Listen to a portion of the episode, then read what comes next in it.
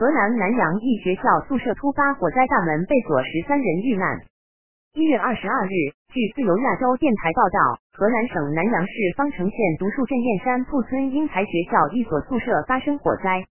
据中国媒体报道，该学校宿舍火灾事件目前导致十三人遇难，一人受伤，伤者在医院被救治。德国之声二十日的消息说，据澎湃新闻和扬子晚报报道，一名自称是该学校毕业生透露，在学生晚上睡觉期间，宿舍被锁起来。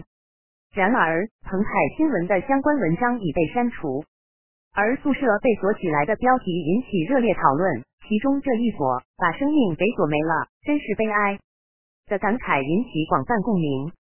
据悉，至少有一名学校有关人员已被逮捕。法新社的报道援引学校附近一位居民表示，学校是半封闭式管理的私立学校，很多小孩都来自农村。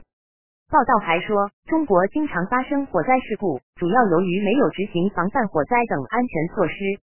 二零二三年十一月，山西省一家煤炭生产企业的厂房发生火灾，造成二十六人死亡，数十人住院治疗。